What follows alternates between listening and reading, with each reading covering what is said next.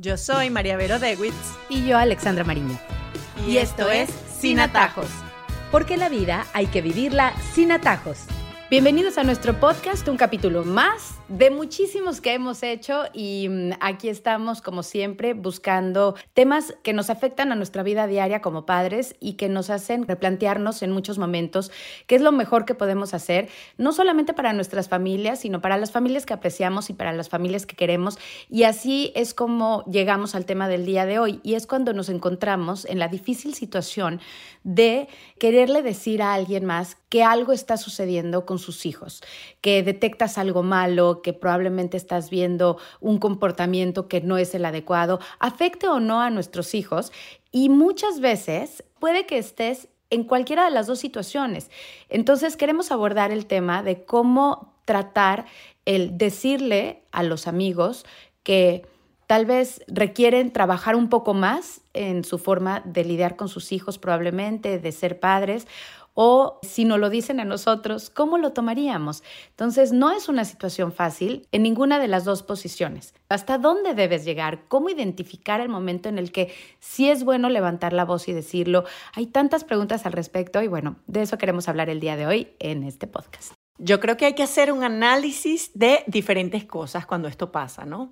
En primer lugar, el grado de cercanía que tienes con esa persona porque evidentemente si es tu hermana, tu prima, tu mejor amiga, yo creo que hay mucha más confianza como para decir las cosas de una manera eh, natural, como le dices muchas cosas de su vida y yo creo que la gente que tú quieres, tú quieres que sea mejor, tú quieres que mejore y en el tema de la crianza también, ¿no? Entonces, eh, si es muy cercana a ti, yo sí creo que tienes que sentir la libertad de decirlo con mucha naturalidad y esa persona debería entenderlo.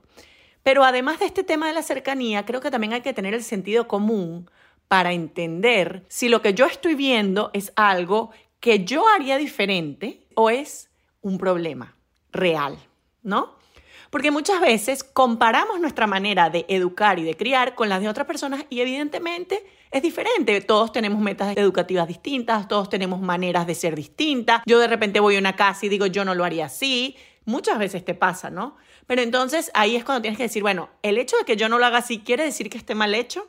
No, no, sencillamente esa familia tiene diferentes costumbres, tiene diferentes maneras de ser, tiene personalidad diferente y, bueno, tendrán sus metas educativas con sus hijos. Ahora, cuando hay un problema, cuando hay un problema que tú ves, mira, esto es un problema real. No depende de cómo yo lo haga o no. Es un problema real que el papá no está viendo o la mamá no está viendo, ¿no? Puede ser algo que esté haciendo el hijo escondida, que nosotros nos enteramos porque, bueno, porque tenemos hijos de la misma edad. Puede ser una reacción que de repente ellos no están viendo. Puede ser incluso que muestre rasgos de alguna condición que de repente vemos que los papás están negados. Y claro, son temas muy delicados porque qué difícil decirle a alguien, mira, estoy viendo algo en esta situación que no es normal y que me parece que hay que atacar, ¿no? Entonces allí, si eres la persona que te toca decirlo, tienes que reflexionar muy bien sobre todo de cómo lo vas a decir, ¿no? O sea, y si esa persona tiene la madurez para aceptar y tomar lo que tú estás diciendo. Por eso yo creo que hay que ser como muy buenos amigos de nuestros amigos y buenos hermanos de nuestros hermanos y buenos vecinos, conocer a la gente, quererla como es y también entender de dónde viene para poder saber cómo atacar esas situaciones. Yo siempre soy de la que es mejor hablar y al final la gente lo va a entender. Puede ser que al principio haya una reacción negativa o incluso sí puede ser que pierdas una amistad, pero de repente no te quedas por dentro con eso. Pero eso sí, no ser metiche, ¿no? Que esa es como la línea delgada. Ay, no, estos hijos no deberían entonces ver televisión mientras están. No, yo siento que tienes mucho tiempo de pantalla. Esas son cosas en las que no nos podemos meter a menos que sea tu hermana, bueno, que tienes toda la confianza del mundo para decirle, pero a una persona tú no le puedes decir si su rutina está mal, no, o de repente puede ser mucho más sutil, mandarle un artículo, mira lo que, leí, lo interesante, o decirle, mira lo que a mí me cuesta esto, cómo me puedes ayudar, y entonces ahí de repente le das como una indirecta. Yo creo que hay que, hay que tener mucho sentido común y el problema es que el sentido común no abunda. Pero también creo que hay que conocernos mucho, ¿no? Es que decías hasta tu hermana, bueno, incluso con tu hermana tal vez no. Creo que también hay que tener el arte de saber decir las cosas y no todo el mundo lo tiene. Si nos conocemos lo suficiente para saber que es una conversación difícil, tal vez buscar otra amistad que lo diga junto conmigo, pero ese es como parte de los planteamientos que yo me hago, por ejemplo, si uno detecta cierta situación y quieres por el bien genuino de esa familia, de ese niño que estás identificando el problema, pero no se sentiría muy atacada si a lo mejor llegas en combo, por ejemplo, con otra persona. O sea, esas otras cosas, porque muchas veces se busca la compañía de alguien más y creo que eso puede hasta agravar el sentirse atacado el padre al que le están diciendo algo, ¿no? Sí, siempre hay que hacerlo uno a uno. Nunca, nunca, nunca hay que llegar a hacer como lo que dicen la intervention. Ah, vamos a llegar todos y le vamos a decir que estamos todos de acuerdo con que su hijo imposible. Esa persona va a sacar las garras y va a estar totalmente a la defensiva, además que se va a sentir completamente humillado, es lo peor. Yo creo que esas interventions no son buenas. Las cosas hay que decirlos uno a uno y tal vez pensar cómo me gustaría que me lo dijeran a mí, ¿no? si yo estuviera en esta situación, ¿cómo me gustaría escucharlo? ¿Qué me gustaría escuchar? Hay veces que de verdad hay que tomar de repente el camino de la indirecta porque sabemos que esa persona no lo va a tomar bien. Yo tengo una amiga que decía, ay, ella a los hijos todo le decía, mira, leí un artículo que dice para sacarles cualquier tema que ella les quería decir. Entonces ella lo usaba con los hijos. Yo creo que también lo podemos usar con los amigos, incluso buscar artículos y enviárselos. Mira esto, qué interesante, etcétera. De repente no tomarlo de frente, pero lanzar pistas que esa persona pueda tomar para entender alguna cosa. Hay una frase que dice, siempre hay que elogiar en público y corregir en privado. Entonces, esto no es una corrección, pero funciona como una corrección, ¿no? O sea, cuando tú vas a decir cosas buenas, qué bueno decirlas en público para que esa persona se sienta bien, etcétera, y todo el mundo se entere, pero cuando tú vas a decir cosas malas, tú no quieres que la gente se entere de las cosas malas. Entonces, incluso en los grupos de WhatsApp, que nos encanta resolver todos los problemas por el grupo de WhatsApp, no, ¿para qué está la comunicación uno a uno? Y en persona es mejor o una llamada, que tú puedas recibir la respuesta de la otra persona, que puedas calmarla si hace falta, que, que puedas entender qué es lo que está pasando. Yo creo que no es cuestión de enviar un mensaje y ya, y olvidarte, sino de verdad, si tú quieres el bien de esa persona, es tener esa conversación, recibir ese feedback, ver qué le preocupa, ver cómo la puedes ayudar, eh, ofrecerte ayudarla, es mucho más allá, o sea, no es solo lanzar la bomba e irte, ¿no? Es, es quedarte allí para el proceso que yo creo que a mí de repente me tocó una vez que me dijeran algo así y lo agradecí mucho, lo agradezco hasta el día de hoy, pero esa persona que me lo dijo se quedó conmigo por el proceso. O sea, ella me dijo, vamos a hacer esto. Y vamos. Y lo hizo conmigo, ¿no? Entonces, claro, yo lo agradezco mucho porque sé que se estaba preocupando por esa situación que estaba pasando y además continuamos en el proceso juntas. O sea, no me dejaron sola. Y yo creo que eso se agradece. Y ahorita me das una idea porque la verdad me parece que es una situación en la que no me quiero encontrar. Soy muy mala para eso. O sea, puedo hablar mucho, puedo decir muchas cosas. Rescato de lo que estás diciendo y, y ojalá podamos reparar como en eso uno, pienso que hay que encontrar el momento adecuado también. Creo que el hacer la cita porque te voy a decir esto es mucho más difícil. Si sale espontáneamente, tal vez, al estar en compañía, si son amigos, pues por supuesto sales y haces muchas cosas juntos y de repente puede que encuentres ese momento para decirlo. No es necesario, a no ser que sea algo muy, muy grave, que sí tengas que decirlo en ese instante. Y bueno, eso ya sería como más fácil porque es, hey, aquí es vida o muerte, es diferente. Em, entonces, como que encontrar el momento.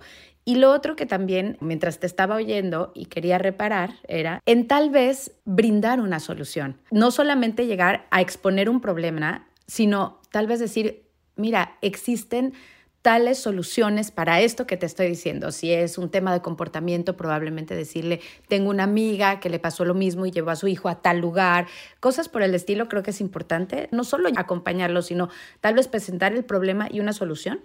Es súper importante, porque al final yo creo que lo que tienes que ver es yo lo estoy diciendo porque yo me siento superior, porque muchas veces pasa, o sea, porque yo siento que me las sé todas, porque yo quiero corregir a todo el mundo, porque yo creo que mi manera es la mejor, o yo lo estoy diciendo porque me preocupo genuinamente por esa persona y la quiero y quiero su bien y quiero que mejore, ¿no? Si vengo desde una posición superior, mirando hacia abajo, así como yo vengo aquí a salvar a todo el mundo, creo que lo vamos a hacer mal. No importa cómo lo hagamos, lo vamos a hacer mal, porque la gente lo nota, tú sabes cuando alguien viene y te mira de arriba abajo, tú lo notas. En cambio, cuando tú vienes del lado porque la quieres, porque lo, lo, quieres ayudar, porque quieres que sea mejor, también la gente lo nota, la gente nota ese cariño. Y yo creo que eso es lo que también nos tenemos que estudiar en nosotros mismos. ¿Por qué estoy haciendo yo esto? Porque soy la juez de la educación y entonces me encanta meterme en todo donde no me han invitado y, y, criticar a todas mis amigas o porque de verdad es algo que yo quisiera que me dijeran y que me preocupa. Entonces ahí sí actuar. Y el otro, no actuar, porque probablemente es tu ego lo que está actuando en ese momento, ¿no? Es querer creerte la mejor, es tener ese aire de superioridad, que también, ojo, casi todos también tenemos ese juicio, ¿no? Vamos a una casa y, ay, mira, qué horror, cómo le gritó al hijo, y mira cómo esta se vistió, y mira cómo este otro va. Entonces,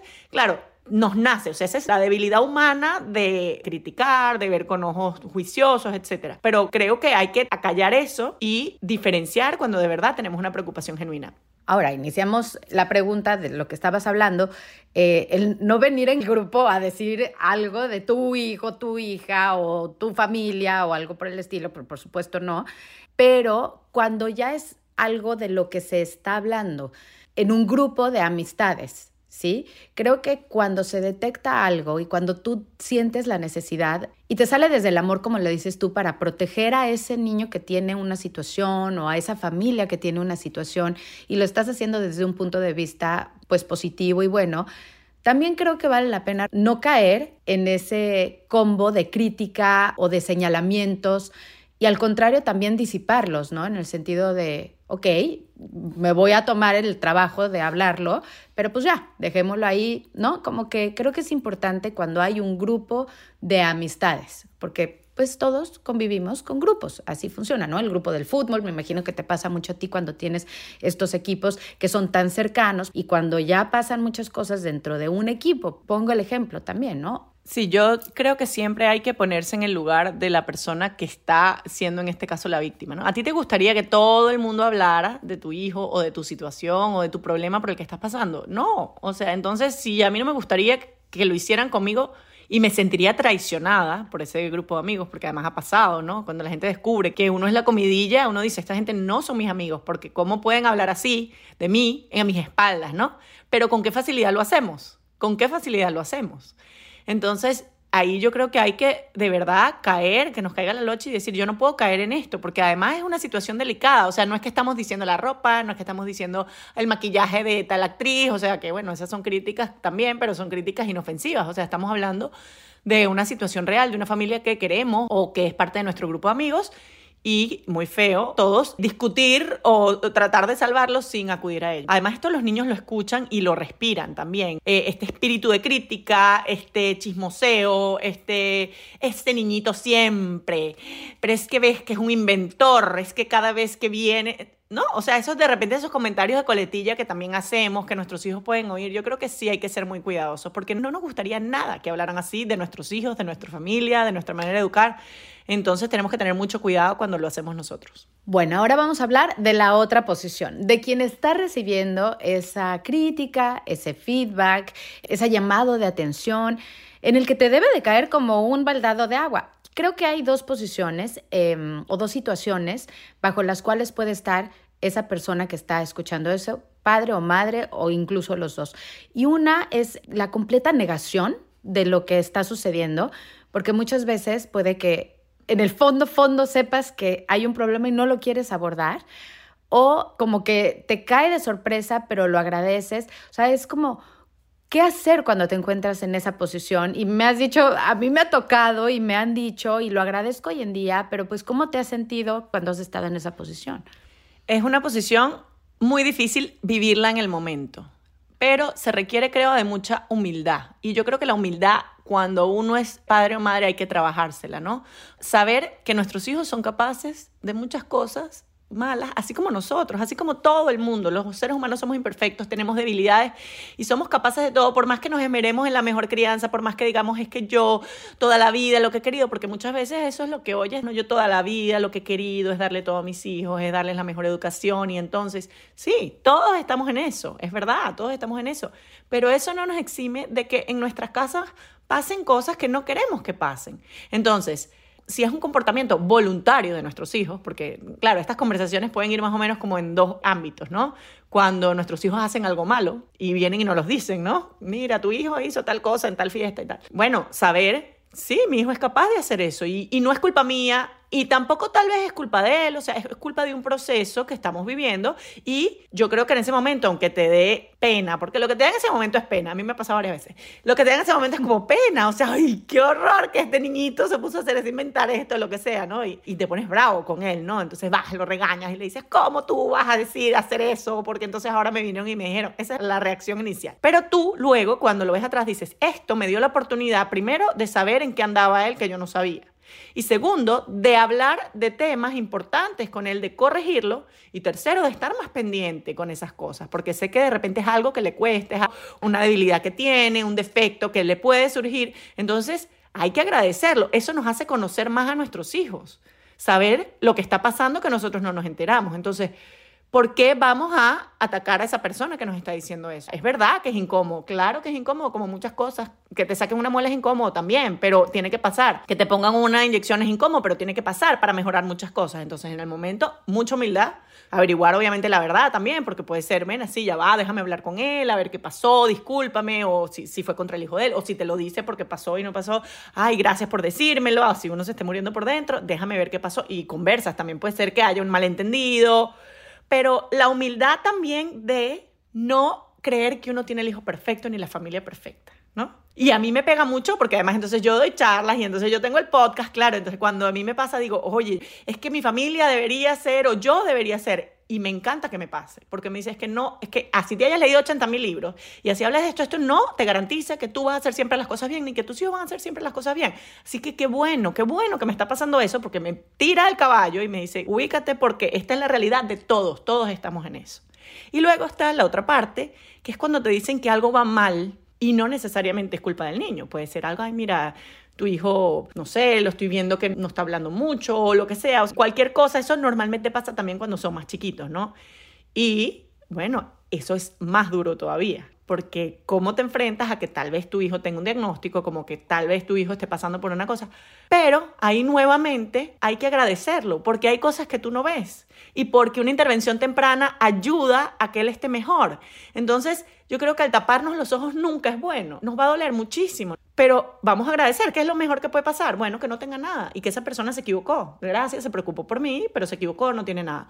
Y bueno, lo, peor que puede pasar, que sí tenga, pero eso tiene algo bueno, que es que yo puedo atacarlo, yo puedo llevarlo a los sitios que se necesitan, yo puedo intervenir y andaremos en el camino. Supe de un caso de una persona que su hija estaba teniendo problemas en el lenguaje y aquí en Estados Unidos hay muchas instancias que te ayudan, ¿no? Entonces, en el preescolar le dijo, la directora del preescolar le dijo, bueno, sí, pero no la lleves a esos sitios porque entonces le van a poner una etiqueta y esa etiqueta después no se la va a poder quitar si la llevas a esos sitios, ¿no? Y esta persona me decía, bueno, pero es que ella tiene un problema en el lenguaje y yo necesito ayudarla. O sea, a mí qué me importa la etiqueta. Sí, es verdad, la va a tener, pero ¿cómo la ayudo yo si yo no la llevo a un sitio nada más para que no le pongan la etiqueta. Entonces, yo creo que ahí tenemos que ser honestos con nosotros mismos también. O sea, si mi hijo tiene un problema, la etiqueta nos duele, sí, pero tiene ese problema y hay que ayudarlo, ¿no? Entonces, no podemos cegarnos a la realidad solo para que no lo etiqueten, para que no digan, porque la palabra nos da miedo. Esa palabra me da miedo, no quiero ni mencionarla, no quiero que nadie me diga que mi hijo puede tenerla, porque la palabra me da miedo y saben todos de las palabras que, que estamos hablando. Entonces, bueno, pero ¿cómo ayudas a tu hijo si no te enfrentas a la realidad? ¿Cómo ayudas a tu hijo si no te enfrentas a la realidad? Entonces yo creo que hay que ser muy humilde y aceptar esas cosas, dar las gracias y pa'lante. Eso, eso es lo que yo recomiendo.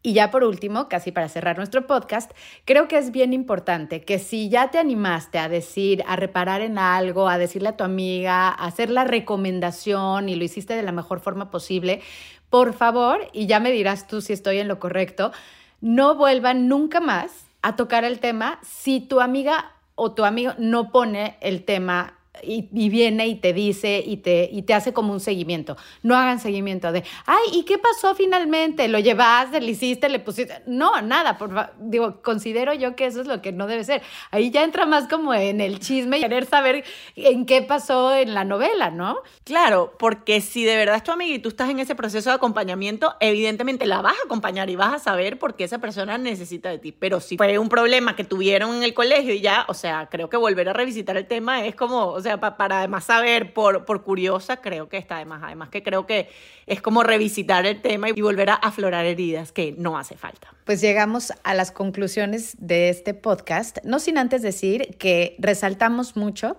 los valores y las cosas bonitas de las amistades, que es el amor, la humildad, al decirlo y al recibirlo. ¿No? En cualquiera de las dos posiciones, definitivamente, cuando partes de ese deseo genuino, como dices tú, de ayudar a los demás, y no por el bien personal o porque te quieres hacer sentir la, mejor, entonces echen para adelante. Es una situación difícil, pero creo que al fin y al cabo alguien tiene que hacer la labor y cuando te encuentras en ese momento, bueno, pues vuelvan a escuchar este podcast para saber cómo tomar las cosas o cómo debes llevar a cabo esa conversación. Y así llegamos a nuestras conclusiones. Iniciamos hablando acerca de tomar en cuenta al hablar sobre algún problema con los hijos de nuestros amigos. En primer lugar, la cercanía con esa persona con quien voy a hablar. En segundo lugar, el sentido común para diferenciar un problema real de una forma distinta de educar. Y en tercer lugar, tener mucho cuidado con la forma como se dicen las cosas, tratando de tener mucho tacto. Hablamos de la importancia de tener esta conversación uno a uno y no en grupo y pensando cómo me gustaría oírlo a mí. María Vero propone incluso tomar el camino de hacerlo indirectamente a través del compartir un artículo, por ejemplo, en caso de saber que esa persona no lo tomará bien. Hablamos de la importancia de tener estas conversaciones en persona, nunca por texto o en un grupo de chat, quedarse ahí en el proceso ofreciendo soluciones y apoyo. También María Vero nos habla de tener ese tipo de conversaciones partiendo del cariño y de la genuina intención de ayudar a esa familia, y nunca desde la altivez o desde nuestro ego con aires de superioridad y de la debilidad humana de criticar.